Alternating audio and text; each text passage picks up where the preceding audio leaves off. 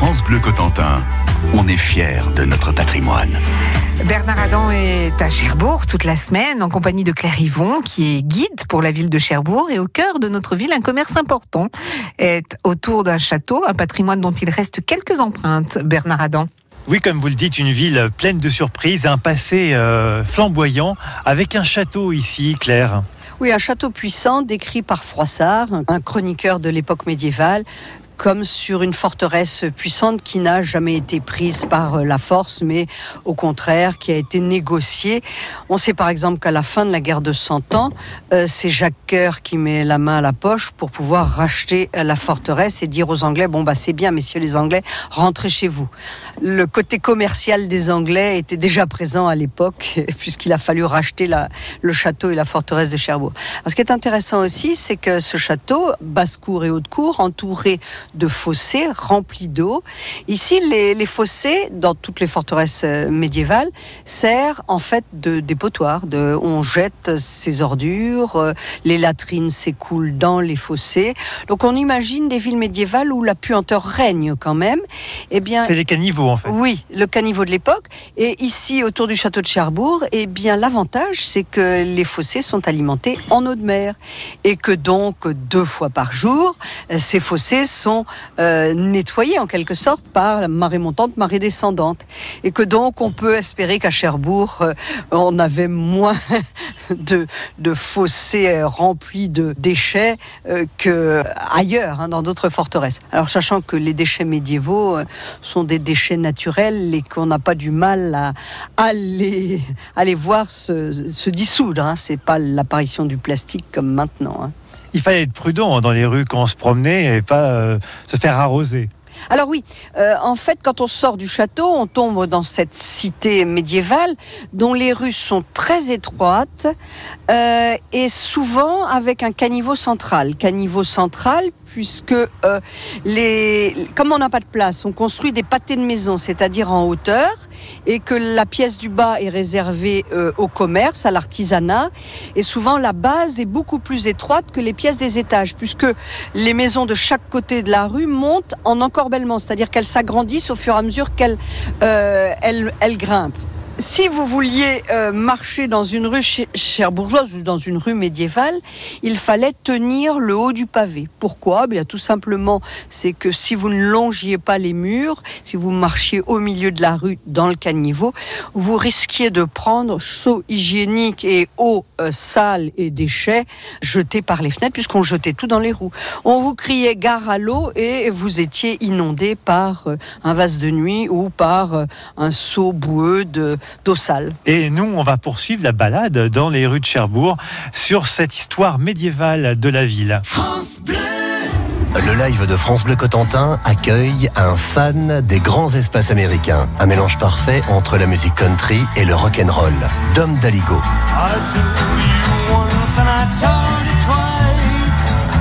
Dom Daligo de Tessy-sur-Vire, invité du live de France Bleu, ce dimanche à 12h10 et en réécoute sur francebleu.fr.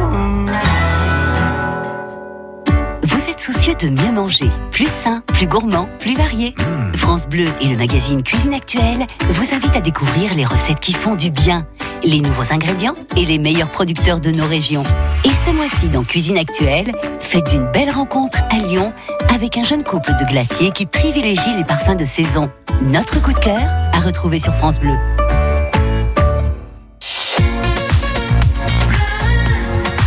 France Bleu Cotentin.